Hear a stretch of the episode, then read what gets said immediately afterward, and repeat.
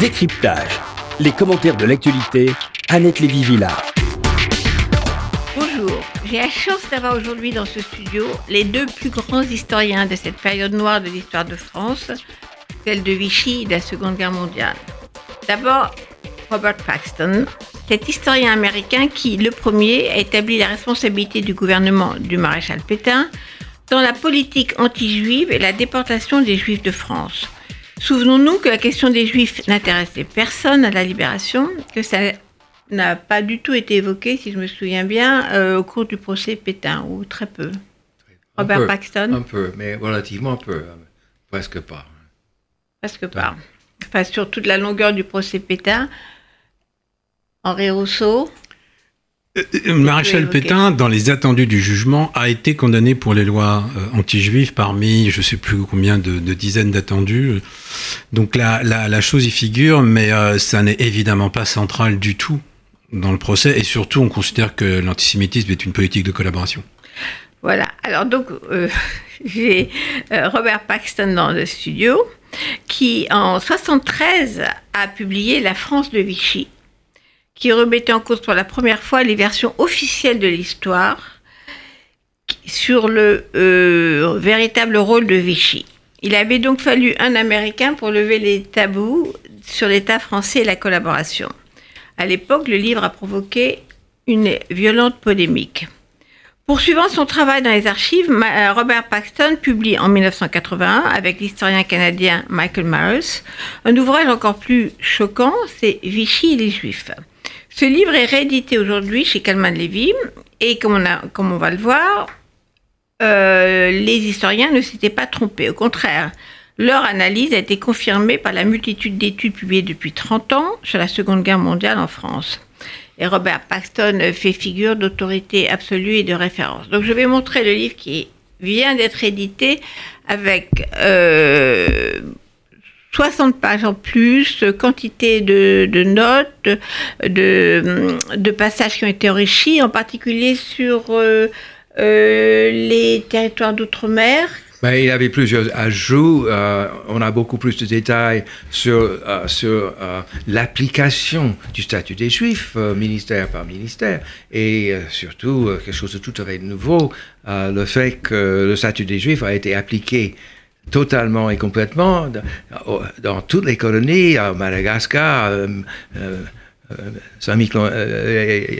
euh, Vietnam et dans les parties les plus éloignées du, C'est-à-dire que le gouvernement de, de, Vichy et de Pétain a été chercher les Juifs jusqu'à l'autre bout du monde. Jusqu'à Saint-Pierre et Miquelon. Juifs français ou étrangers. Oui.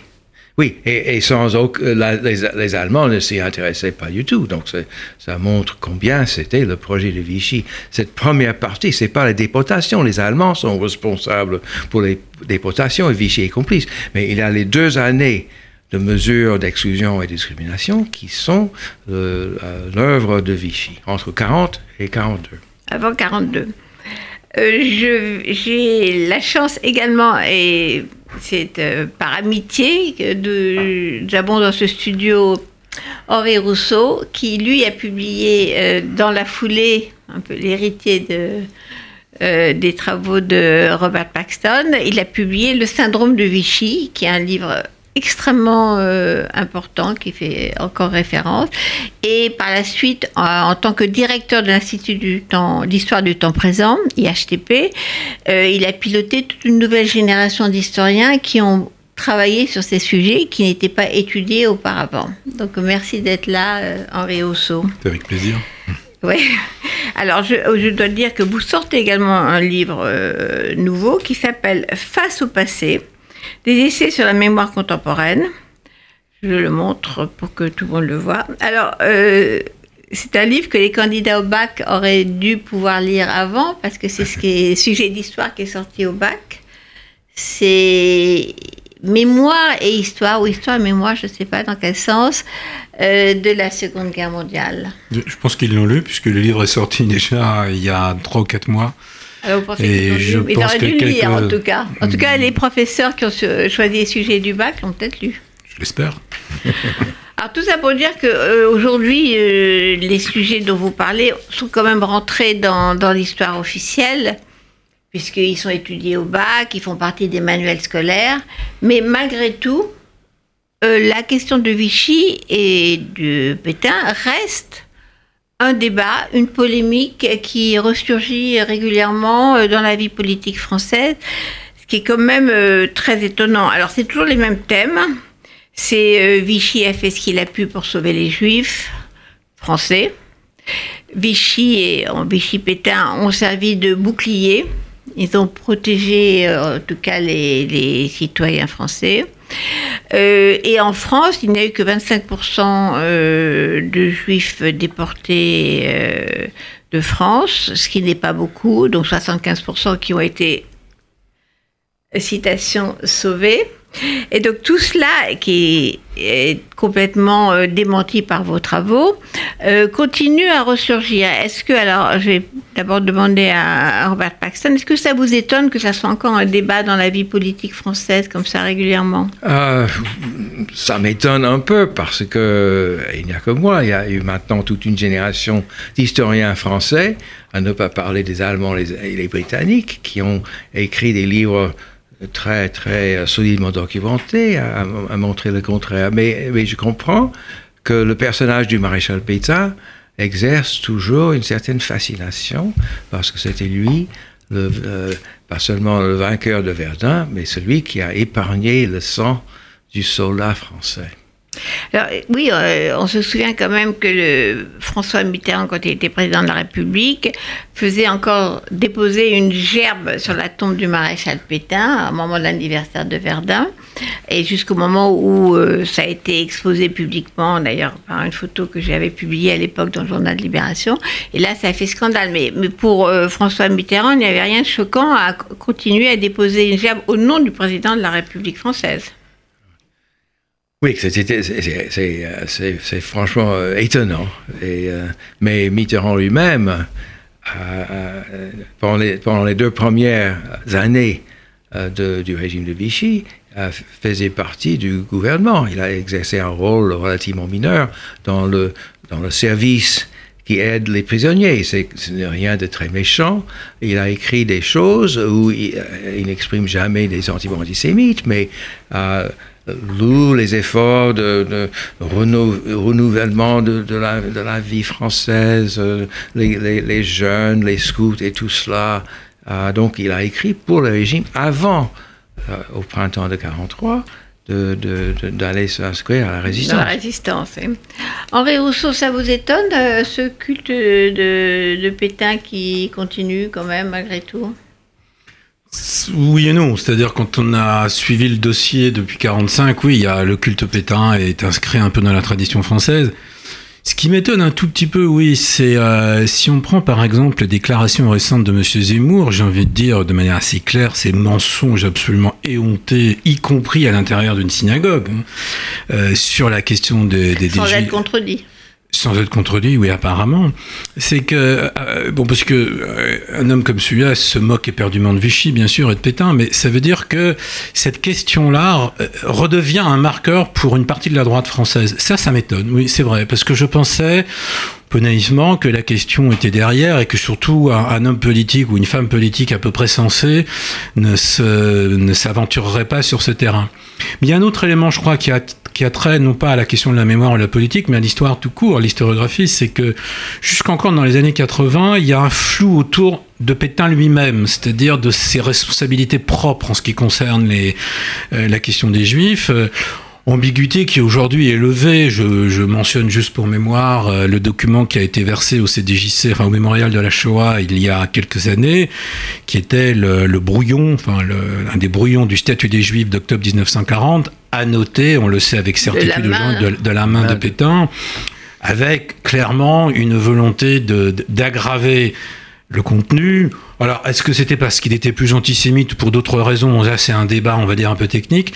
Mais clairement, il intervient. C'est-à-dire cette idée que le, maréchal Pétain était un peu en retrait, que c'était le méchant Laval, enfin, avec toujours cette idée. Il n'était pas au courant, finalement euh, il, Non seulement il est au courant, mais euh, il, euh, il va être partie prenante de cette décision et on n'imagine pas que pour les autres décisions plus tard importantes, il n'ait pas été, euh, comment dire, euh, de connivence ou en tous les cas d'accord avec ce qui se, passait, parce que lorsqu'il n'était pas d'accord, il le disait. Donc euh, là-dessus, on a une vision beaucoup, à mon, à mon, sens, beaucoup plus claire de la responsabilité de Pétain en personne. Alors, Robert Paxton, sur justement ces mensonges, tout votre travail dans Vichy et les Juifs, je remontre le livre pour que les gens puisse vraiment l'acheter.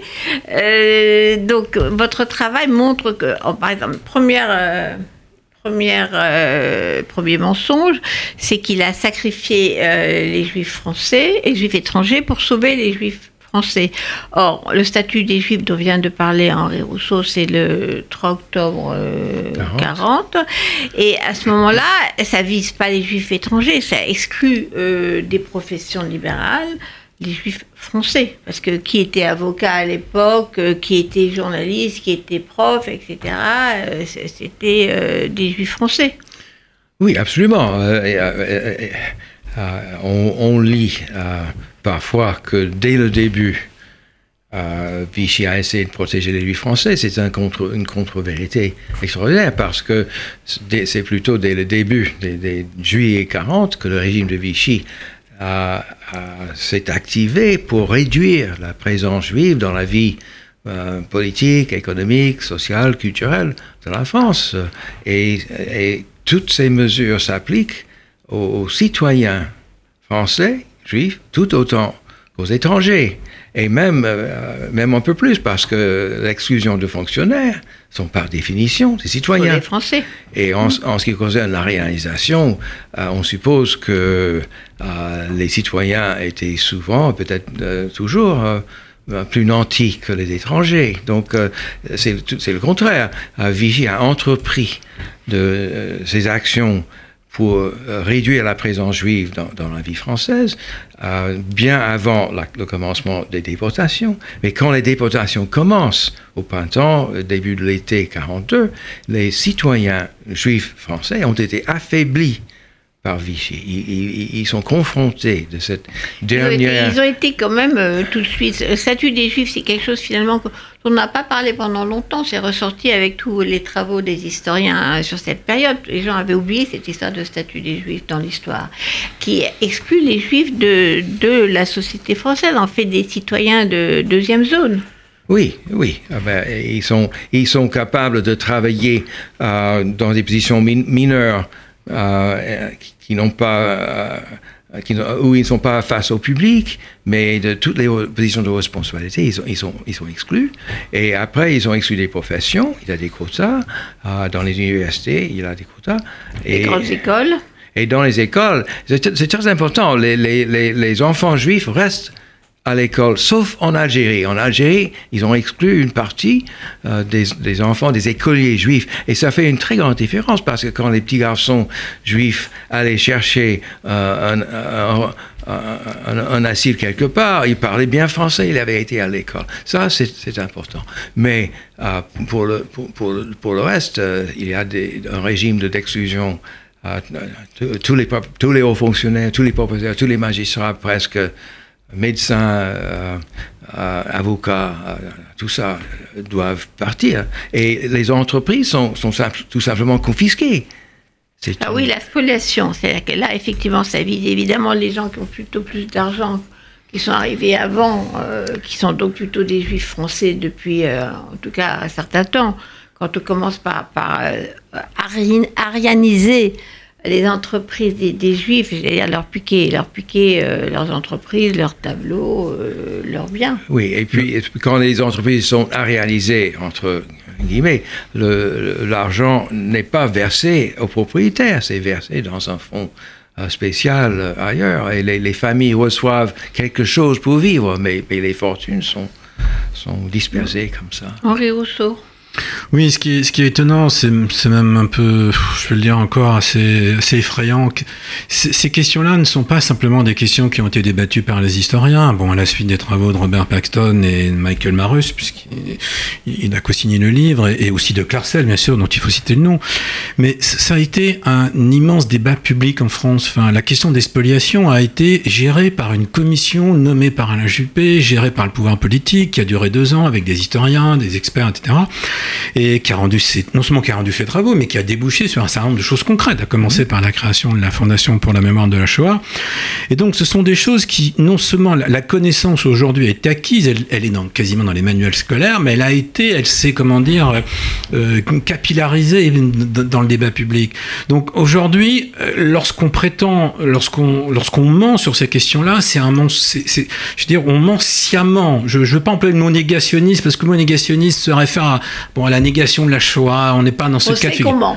Bon, mais on, nie, mais de façon absolument incroyable pour certains, euh, le, une responsabilité qui a été prise en compte par le gouvernement français et pas simplement, on dit toujours le discours de Jacques Chirac, mais il n'y a pas que le discours de Jacques Chirac.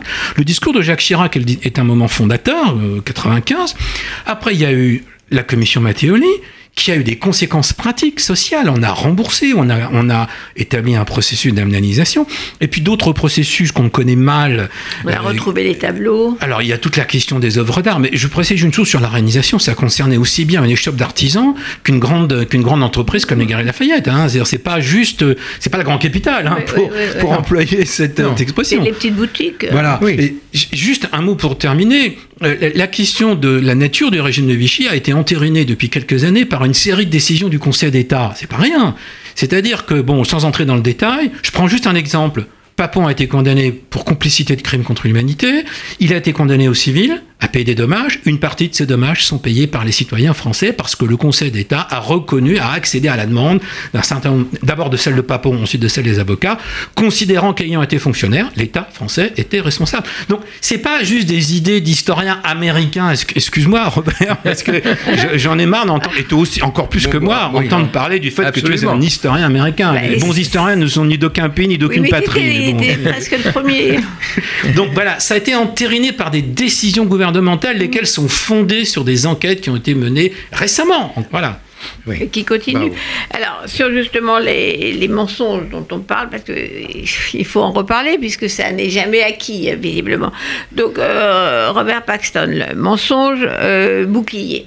On entend tout le temps, et encore aujourd'hui, et, comme vous dites dans les synagogues, etc., Vichy a servi de bouclier pour les Juifs. Mais c'est une histoire qui a inventé en août 1944 par Henri Massis, qui a rédigé une déclaration faite par le maréchal Pétain au moment quand les Allemands l'amenaient en Allemagne, en prétendant que le général de Gaulle avait été euh, l'épée et que lui, le maréchal Pétain, avait, été le bouclier. Eh bien, on, on ne trouve rien dans l'histoire de la période où euh, Vichy euh, on, trouve très peu de choses où Vichy a pu empêcher quelque chose. Il y a les deux refus, l'étoile jaune que les juifs ne portent pas en, zone sud, bon, euh, euh, euh, le dénaturalisation qu'on a, que Vichy a accepté un moment et puis finalement n'a pas, n'a pas a refusé. Finalement, on était 43, mais, mais ces cas sont, sont relativement rares.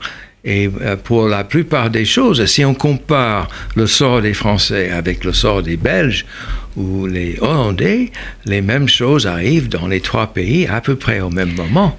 Alors voilà, la bataille évidemment euh, des chiffres, euh, Robert Paxton, l'argument toujours étant que 25% seulement ça n'est pas beaucoup, que ça aurait pu être pire. Alors justement, vous parlez de l'exemple belge du contre-exemple hollandais, de l'exemple italien, où, vous arrivez à la conclusion qu'on aurait pu, au lieu d'avoir 25% des... Comment il y avait 300... Comment il y avait de juifs à peu près? 330, À peu près 300, 350, 300 000. Euh, on aurait pu descendre à 16% comme en Italie. Le, pourcentage de, de, juifs euh, italiens perdus, c'est à 16%. Et c'est un chiffre qui me semble euh, imaginable pour la France. On est nettement dans la spéculation là. Mais quand on dit que euh, le régime de Vichy a sauvé les Juifs, il faut penser aux 10 000 Juifs étrangers livrés aux Allemands. Qui étaient en zone libre. Qui étaient en zone libre, complètement hors de, la, de portée des Allemands, renvoyés euh, volontairement, sans être priés par, les, par Vichy, parce que Vichy croyait qu'il y avait trop de réfugiés en France. Vichy avait essayé depuis des années de persuader aux Allemands de reprendre leurs réfugiés. Finalement, ils, peuvent, le faire. Donc voilà 10 000, 10 000 les 76 000 qui sont, euh, qui sont euh, renvoyés par Vichy délibérément. Donc le, le, chiffre aurait été beaucoup plus petit si Vichy n'avait pas agi de cette façon-là, sans parler d'autre façon. Donc Vichy a facilité. Ces juifs étrangers étaient donc en zone libre. Oui. Et euh, où il n'y avait pas d'Allemands jusqu'en 42. Donc soyons clairs pour rappeler quand même qu'il n'y avait que la police française. Oui. Mais, mais euh, aujourd'hui, les historiens s'intéressent beaucoup à la comparaison. Et euh, il paraît que le variable le plus important, c'est l'effort allemand. En Belgique et en Hollande, Dès le début, euh, les Allemands disposaient de tous les pouvoirs, il y avait beaucoup moins d'opportunités de, se cacher. Et donc, euh, à, certains endroits, en Belgique par exemple, à Anvers, euh, l'extrême droite locale a, aidé. Mais en France, l'idée des Allemands, c'était de gouverner avec le moins de frais possible. Le, le chef de l'administration civile allemand, un avocat SS, un vrai nazi, mais un homme pragmatique, euh, qui s'appelait Werner Best, était très fier de faire fonctionner la France avec une poignée de fonctionnaires allemands parce qu'ils ils ont persuadé à l'administration française à, faire, à tout faire. Donc, les, euh, les arrestations de l'été 42 qui commencent les déportations, c'est fait par la police française. Oui, voilà, rappelons, parce que c'est quand même un symbole que tout le monde connaît, la fameuse la rafle du de, de, juillet 42. Euh, c'est l'administration française. 100% française. sur euh, demande des Allemands. Sur la demande des Allemands, mais 100%. Le personnel, les polices sont, sont, sont français. Mais Robert Paxton, euh, on dit toujours, oui, mais en, Hollande, aux Pays-Bas, 90% des Juifs ont été tués et pas en France. Oui, mais la Hollande euh, n'est pas la France. Il n'y a pas de, de, de, de grandes régions rurales où on peut se cacher. Euh, et, en Hollande, on a une, administration civile. Euh, c'est pas l'armée, c'est un, un, nazi convaincu, un avocat qui vient de, Vienne, M. Sykes Inkwart, il commence dès le début. Donc, euh, il, a, eu un petit délai en France, mais c'est la décision des Allemands. Euh, a commencé tout de suite en, Hollande. Et donc, euh, il y a d'autres raisons. Les Hollandais sont très disciplinés. ils ont notamment une carte d'identité très moderne qui est difficile à à, contrefaire, à imiter. L'administration hollandaise a, aidé par discipline, parce que la reine est en Angleterre, mais les services ministériels restent. Et le, le service ministériel de l'Intérieur a décidé que c'est mieux de faire soi-même que de laisser faire les Allemands. Et pour ça, il a été jugé et condamné après la guerre. Alors je rappellerai quand même que c'est l'endroit où la résistance euh, en Hollande a brûlé, attaqué et brûlé le fichier juif. Oui, oui, il avait des actions. Quand même, euh, Oui, oui, mais en, Belgique aussi. Euh, les, étudiants à l'université ont, fait grève au moment du départ des professeurs. Euh, ils ont, et, en, Hollande, en février 41, il y avait une grève générale contre les mesures antisémites. Mais euh, contre les Allemands, on, on, pu euh, travailler quand même. Mais, mais, les actions de résistance, et en Belgique, la, résistance a, été un train de déportation. En France ah, En France, il faut avouer qu'on n'a pas sauvé grand monde parce que les pauvres gens ont été repris la plupart après, mais quand même, ils ont arrêté un train de déportation. En Belgique. En Belgique. En France. Henri Rousseau, il y a eu des exemples de. Non, non, il n'y a, pas d'exemple, on le sait. Il y a eu des, des accidents, des, des, gens qui sont échappés des trains. Oui, bien sûr. Oui, mais, mais, surtout la- les Cité, des choses comme ça, mais pas. Il y a eu des, des- même des. Pas d'action de la, de mais il y a pas- non, résistance il y a pas euh, d'action. organisée. euh, Non, mais c'est un, un, dé- enfin, un débat qui a eu lieu il y a, il y a déjà très longtemps et qui s'est poursuivi. C'est-à-dire, tout simplement, ça n'est pas une priorité de la résistance. Enfin, je l'accablerai pas pour autant, mais ça n'est pas une priorité. Je voudrais juste rajouter une chose sur les pourcentages, parce que c'est, on se cristallise là-dessus, notamment à cause de l'ouvrage de Semelin, qui n'est, qui n'est pas une bonne chose, parce que lorsqu'on publie sur ce type de sujet, il faut quand même avoir un minimum de rigueur. Je, je le dis euh, vraiment avec, euh, avec, avec force. Alors, d'une part, les 25 ou 75 enfin, portent sur des évaluations dont on n'est absolument pas sûr. Enfin, c'est un détail, excusez-moi, mais c'est quand même important de le rappeler. Hein. Ce sont des évaluations, ce sont des estimations du nombre total de juifs avant la guerre. on savait Donc, pas, en métropole, je précise, en En métropole, métropole. et pas, pas bon.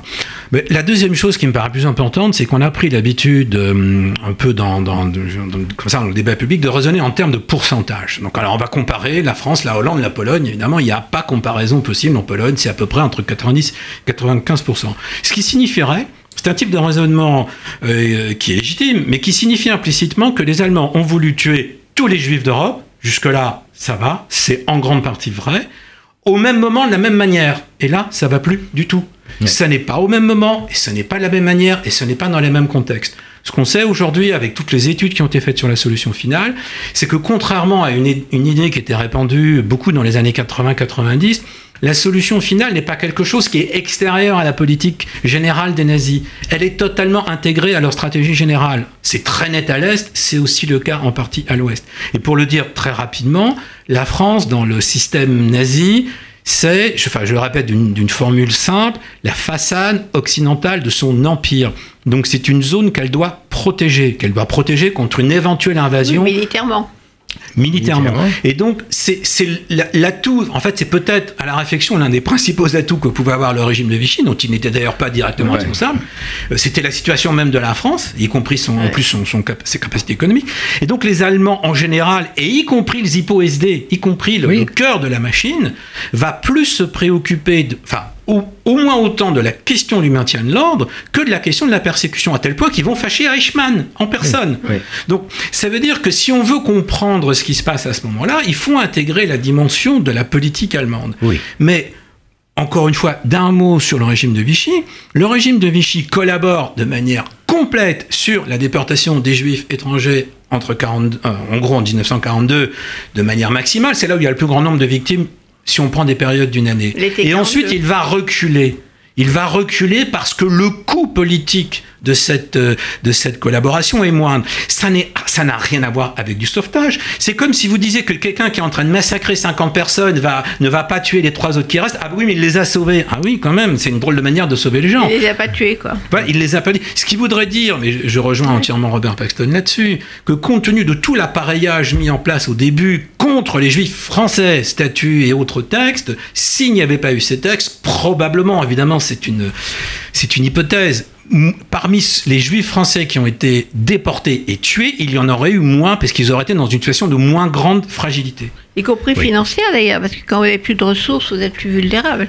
Oui. Robert Paxton. Oui, mais pour ajouter, euh, je, je- je- je suis entièrement d'accord sur tout ce que, que, euh, que Henri Rousseau a, a dit. On peut ajouter que les Allemands n'avaient pas les ressources à exterminer les Juifs dans toutes les parties de leur empire simultanément. Ils s'intéressaient principalement aux endroits euh, euh, de signification militaire. Donc c'est le front de l'Est, et donc pour la Hongrie, par exemple, en, en 43, ils, de- ils, ils envoient beaucoup de ressources à Hongrie pour éliminer les Juifs, mais ils n'envoient pas des centaines et des centaines de, policiers en France pour faire la même chose. Ils dépendent de l'administration française. Il y a encore une chose à ajouter, que la France a été euh, une ressource très importante pour leur économie de guerre.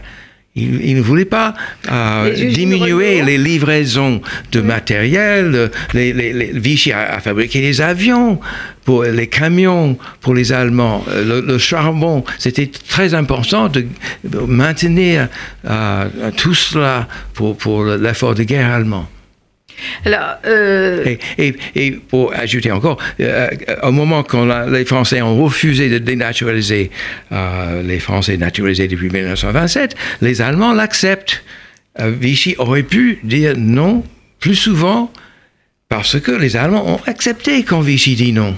Alors, Je peux juste. mais- parce que alors Henri Rousseau, après Robert Paxton, non mais il faut que je dise qui parle. Alors donc après Robert Paxton, c'est Oui. Henri Rousseau. Non, mais même pour les gens qui nous écoutent, même si on n'est pas spécialiste, voilà. À l'été 43, euh, Vichy, pour, pour d'abord, pour euh, s'occuper des juifs français, il veut passer par la dénaturalisation. C'est-à-dire, il veut les transformer en étrangers. Pourquoi? Parce que la xénophobie va de pair avec l'antisémitisme. On n'a pas le temps de développer, mais c'est important.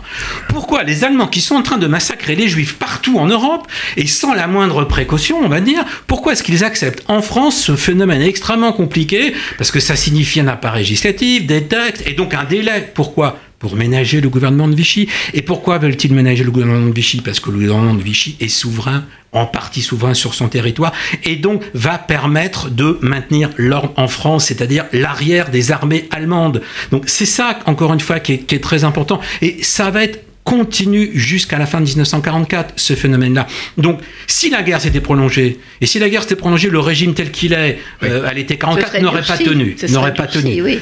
Il aurait été durci. Enfin, Oui. on l'a vu dans l'évolution des six premiers Oui. mois de 44. Bon, et là, le sort des Juifs en, to- en totalité en France façon. aurait été terrible. Un peu ce qui, ce qui s'est passé, par exemple, en, en Hongrie. Oui. Tardivement. Tardivement, voilà, bien sûr. Très tard. Mais euh, justement, quand on parle euh, de, ce que Vichy aurait pu dire non, disons par exemple, on reprend l'exemple de la rafle du Veldiv, elle aurait peut-être eu lieu cette rafle, mais ça aurait pu prendre plus de temps, ça aurait été moins efficace si ça n'avait pas été la police française. Le fait qu'il donne la police française à un moment donné où déjà euh, les forces allemandes sont assez occupées sur le front de l'Est et qui sont entrées en guerre avec euh, la Russie, ça, fait, ça aurait fait perdre du temps. Il y aurait effectivement, Et- comme dit Henri Rousseau, on aurait pu euh, sauver des gens. Il n'y avait que 3000 policiers allemands pour toute la France. Pour toute la France. Pour toute la France. Eh bien, euh, et c'est, euh, on, on peut, on peut prétendre que c'est terrible de, de laisser tout cela aux mains des Allemands, mais on peut imaginer la difficulté d'identifier. Si le régime de Vichy n'avait pas fait enregistrer tous les Juifs, citoyens ou étrangers, établir ces, ces fichiers avec les noms et les adresses, Imaginez la police allemande qui ne parlait pas très bien français ou pas du tout, cherchant les juifs, identifiant Sans les juifs adresse. sans adresse, ils auraient euh, eu des difficultés extraordinaires.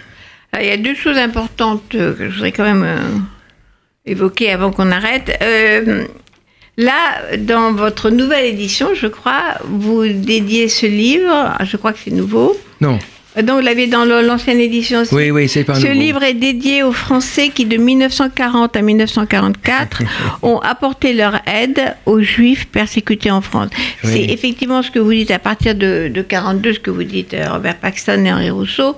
L'opinion change. Le tournant, tournant était 42. Et c'est vrai que les, la partie de la population française a tendu une main euh, aux Juifs persécutés. Oui, non, c'est pas nouveau. Euh, Marius et moi, nous avons constaté au moment de la sortie de la première édition que notre livre donnait une image un peu noire. On n'avait rien dit des, Français qui ont aidé. Donc, on a ajouté euh, au dernier moment, on a, on a fait cette dédicace aux Français qui ont aidé. Mais il y avait deux groupes de Français. Il y a des Français qui ont aidé, et c'est un facteur sensible, difficile à mesurer, mais un facteur dans le sauvetage de, de certain nombre de Juifs étrangers et français. Il y avait d'autres Juifs qui ont dénoncé les Juifs, qui ont acheté les propriétés arianisées, qui ont, euh, qui ont euh, servi dans la police des questions juives. Donc il y a autant de, Français de l'autre il y a côté. les deux, mais ceux qui ont aidé ont quand même permis, euh, comme euh, on l'a vu, de maintenir peut-être à 25% au lieu de ça aurait pu être encore 30%, C'est un facteur, encore plus un- un nombreux. C'est un facteur qui euh, qui a joué dans le fait qu'il y a quand même certain nombre de juifs qui ont survécu grâce à des Français, des couvents, euh, des réseaux, un gendarme qui aide euh, plutôt, plutôt en bas qu'en haut.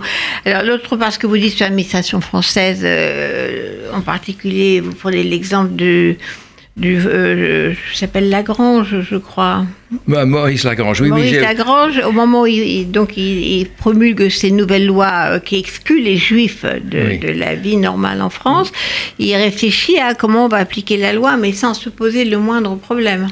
Non, j'ai nous avons découvert pour cette nouvelle édition qu'il ne sont pas seulement les idéologues de la, de la, la commission euh, euh, générale de, de, questions juives, mais c'est l'administration traditionnelle, régulière, qui commence à appliquer le statut. Et, on, on, a trouvé le compte rendu d'une réunion le 16 décembre 40 avec euh, en chef, avec comme président euh, le, haut fonctionnaire Maurice Lagrange, qui a eu une, une carrière de juriste euh, au marché commun après la guerre, mais euh, on a, il a rassemblé les représentants de 18 ministères pour parler des problèmes de l'application du statut des juifs, comme c'était euh, les, les permis de conduire.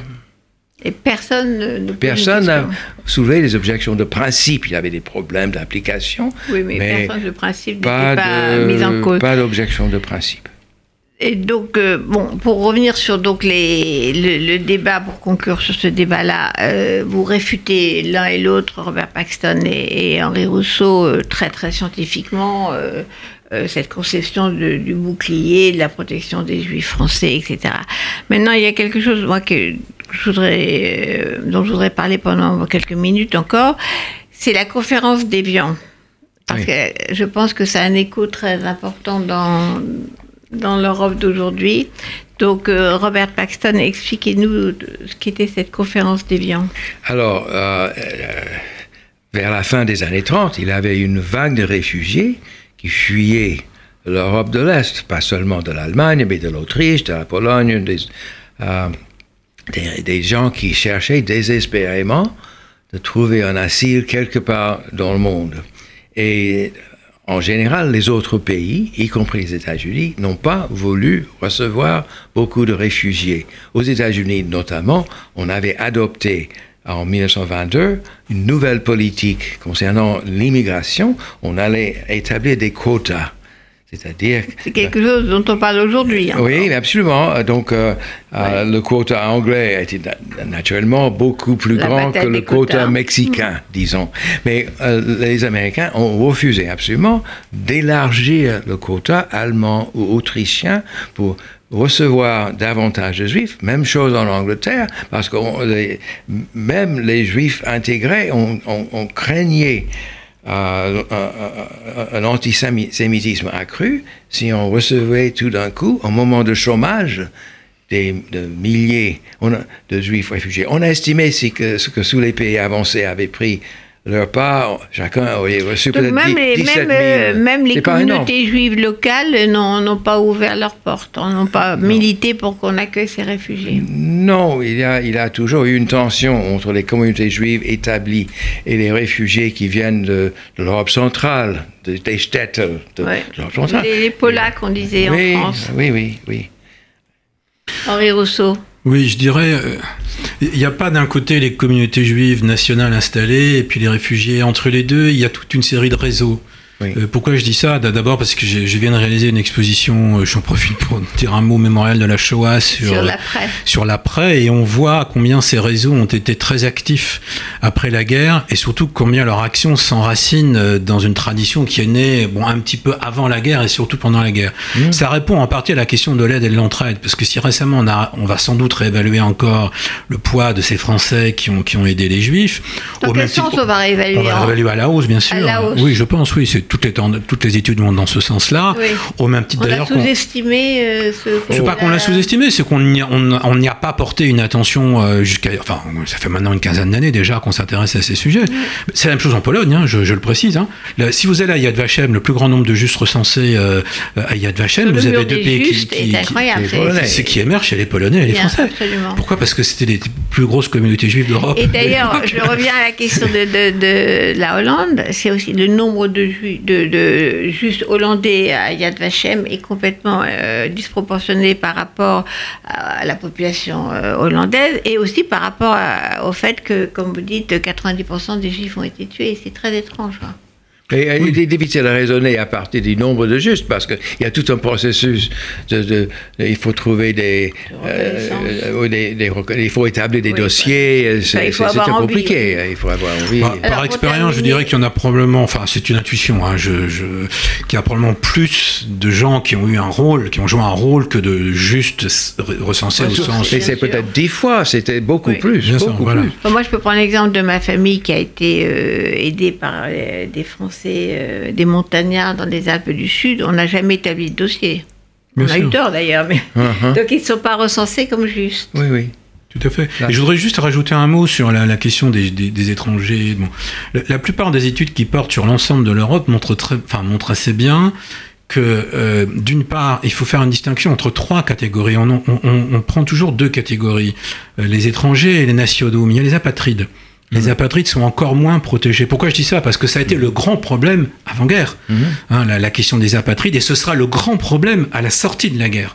Donc il y a la question des apatrides, des étrangers, des nationaux. Et évidemment, partout, c'est pas simplement en France, euh, le, le degré de, de risque est évidemment inversement proportionnel à, à la, protection dont ils pourraient, les uns et les autres, pourraient bénéficier de la part d'un État. Donc je pense que ça, c'est un élément euh, important. Et la France, de ce point de vue-là, encore une fois, n'est pas tellement différente d'autres pays. Est-ce que vous avez, bon alors maintenant, euh, quand, on voit que quand même ces questions ne sont pas complètement réglées, euh, est-ce est-ce qu'on on revient à la question du départ Est-ce que vous pensez que ça a à voir avec euh, un vieil antisémitisme français qui fait qu'on veut nier ces choses-là, que, que les gens disent on en a assez de toute cette histori- histoire, histoire ou historiographie de, de la Seconde Guerre mondiale, euh, il y en a trop sur les Juifs, enfin toute ce- cette espèce de, de overdose de, de l'histoire Oui. euh, de la Seconde Guerre mondiale. Euh, je crois que c'est plutôt un réflexe plutôt naturel qu'on n'aime pas éternel- éternellement entendre du mal de son pays. Euh, Je vois la, même chose aux États-Unis tout le temps. Les gens n'aiment pas qu'on parle trop de l'esclavage ou du sort des Indiens. On dit même qu'il y a autant d'Indiens, il y a plus d'Indiens aujourd'hui qu'au XVIIe siècle, donc on a dû faire du bien aux Indiens. Donc on, on ressort le drapeau des États confédérés euh, pour montrer qu'on est fier de la culture du Sud, euh, un geste anti-Obama, etc. Mais tout ça, euh, c'est- une affaire d'un réflexe un peu nationaliste. On n'aime pas trop entendre du mal de son pays. Euh, Henri Rousseau, pour conclure, Sur la France. bah, je dirais, enfin, en car, général- car il est français, contrairement à Robert Paxson, qui est un historien américain. Oui, puis j'ose prétendre que je crois comprendre un tout petit peu mon pays, euh, autant d'ailleurs euh, que, que Robert, peu importe. Mais je pense qu'il y a quand même une forme de, de réaction, de backlash. Enfin, de, c'est une chose dont je parle dans, dans, dans, dans mon dernier livre. C'est-à-dire, euh, tout, l'investissement qui a été fait sur la mémoire de la Shoah a, a atteint en partie son objectif, euh, la reconnaissance des victimes, la réparation euh, de ce qui était encore dû, les procès, etc. D'autres objectifs posent problème. Le plus jamais ça, bien sûr. Et puis l'idée que plus on enseignait, plus on en parlait, plus l'antisémitisme allait reculer, ou le racisme en général. Or, depuis 20 ans, c'est à peu près le contraire qui se passe partout en Europe. Ça pose une question. Je, encore une fois, je fais attention dans le livre de ne pas faire une corrélation qui serait un peu sommaire, mais ça pose une vraie question sur l'exemplarité de, de, de, cette, de cette mémoire et de cet événement. Euh, la, la- mémoire de la Shoah est devenue matricielle, elle a inspiré d'autres formes mémorielles partout dans le monde. Y compris les Arméniens maintenant, le Euh, oui, Rwanda. partout, sur les, sur les lois, sur les, les procédures de réparation, etc. Elle a suscité aussi, on le sait, on l'a dit plusieurs fois, énormément d'envie, de jalousie. Et en plus, on est en France. Et la France, s'il y a un mot qui caractérise le principe républicain, je dirais, c'est pas tellement la laïcité, contrairement, enfin, de mon point de vue, c'est l'égalité. C'est, c'est vraiment, il y a, enfin, c'est un peu tocquevillien, hein, bon, mais ce qui, ce qui, ce qui caractérise le- le- la, la France, c'est cette volonté d'égalité. Or, et je l'ai entendu combien de fois dans la bouche de politiciens ou d'activistes, etc., ou de militants, euh, ce qui a été fait pour les juifs, pour la Seconde Guerre mondiale, doit être fait pour d'autres catégories. Mais dans l'histoire, les catégories de victimes, il y en a beaucoup. Donc voilà, c'est une énorme question. Jusqu'à jusqu'où, comment, de quelle manière va-t-on pouvoir reconnaître les responsabilités des uns et des autres dans euh, la victimisation d'un certain nombre de catégories à travers l'histoire, dont les juifs évidemment sont emblématiques, mais dont ils ne sont pas les seuls Alors pour conclure euh, avec Robert Paxton, euh, donc historien américain, vous, avez quand même le sentiment d'avoir accompli quelque chose de très important avec vos travaux sur la France.